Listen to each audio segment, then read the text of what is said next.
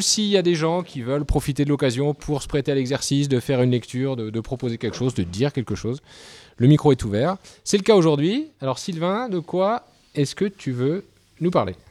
Alors c'est un sujet qu'on peut observer le soir à la tombée de la nuit, c'est les étoiles. Voilà, c'est quelque chose que tout le monde, enfin tout le monde, hein, qui peut observer, qui peut voir dans le ciel, regarder, puis les lumières qui scintillent dans, dans le ciel. Voilà, c'est les étoiles. Ok, super. Eh bien écoute, Sylvain, on t'écoute. Le micro est à toi.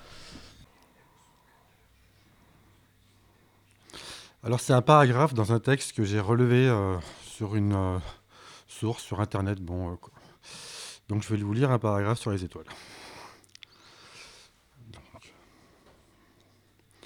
La rentrée dans le cycle de la, triplicité des Cinder mettra progressivement fin à la boulimie matérialiste et au culte du profit dans lequel est actuellement plongé le monde. Cette rentrée est toutefois basée sur le zodiaque tropique en zodiaque sidéral, la mutation ne se fera qu'en faut pas être un peu 2060. Bon, voilà, on a le temps.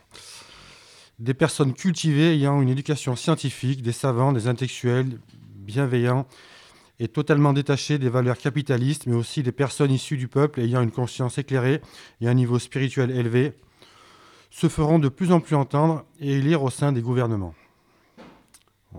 Voilà. Soutenus massivement par l'opinion publique ces nouvelles castes intellectuelles et, désintéressées accéderont peu à peu au plus haut sommet des pouvoirs politiques et exclusifs en place. Ils remplaceront très vite les vieilles oligarchies des pétrodollars et autres marchés d'armes et instaureront une sorte de gouvernement participatif qui œuvrera pour la sauvegarde de la planète.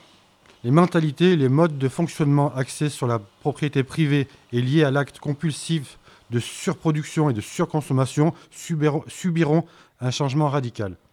Et les nouvelles générations auront une pensée plus humaniste, écologiste et universelle. Donc, notez, enfin c'est un paragraphe après avec un schéma, on ne peut pas le voir euh, sous les yeux, mais après je vous donnerai la source.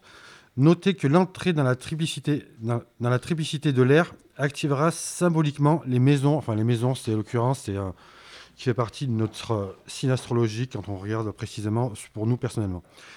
Alors c'est un commentaire et euh, c'est dans les fraternités des grandes espérances. La science et la spiritualité fusionneront dans une harmonie universelle et feront naître une nouvelle religion complètement synthétique et, trans, transcend- transcendantale qui intégrera toute la chasse spirituelle et pragmatique que l'humanité a acquis depuis l'origine des temps. Et plus concrètement, plus concrètement la, la méditation transcendantale sera enseignée et pratiquée par des enfants dès leur plus jeune âge. Des appareils engendrant des ondes alpha ou gamma seront mis à la disposition des débutants.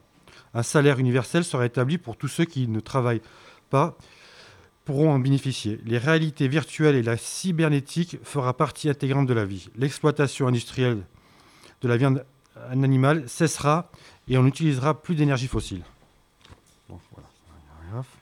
Bien sûr, chaque impulsion stellaire engendre toujours une, dou- une double pot- potentialité de manifestation qu'en astrologie persane, enfin persane c'est pour le lieu exact euh, où ils étudient plus que nous, euh, enfin autrefois ils étudiaient plus que nous les étoiles, qu'en astrologie persane on qualifie de sad, sad c'est chez eux, bon c'était la langue d'avant, ou de nage, c'est-à-dire le bénéfique ou de maléfique. Bon c'est pour les juifs, ce qu'ils avaient, euh, on va dire, ce que nous on appelait la mythologie chez les Grecs, qui nous ont appris après, qui était un peu euh, trafiqué.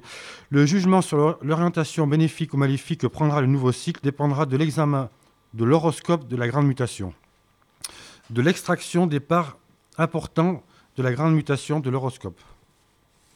Donc euh, voilà, c'était un paragraphe. Très bien. Merci Sylvain. Donc rendez-vous en 2060. si Voilà, j'ai bien 2060 compris, pour, pour, voir les la plus, tendance. euh, pour les plus, on va dire, les plus optimistes et les plus euh, avant- avant-gardistes. Mais d'ici là, bon, on a le temps de voir venir les choses. On a le temps de voir venir. Mais voilà. en tout cas, voilà, si de 2060 ça se passe, en tout cas dans la tendance que tu nous as évoquée, on pourra Oui. pas dire qu'on n'était pas au courant. Alors, je vais quand même vous donner la source pour ceux qui ont envie de s'intéresser, de regarder de plus près, euh, qui ont envie de lire. Alors, euh, je vais vous donner la source si je la trouve. Alors, c'est publié par euh, Astrologie Perse. Donc, c'est euh, l'interprétation de la grande mutation est inclue dans la préface d'Anagra Roacha, Astrologie Persane. Voilà. D'accord. Bon, Impeccable. Donc, regarder- astrologie persane, les gens qui veulent euh, en savoir plus ou aller plus loin savent où trouver l'information. Merci beaucoup, Sylvain. Ouais, c'était avec plaisir. Eh ben écoute, plaisir partagé. En tout cas, c'est sympa.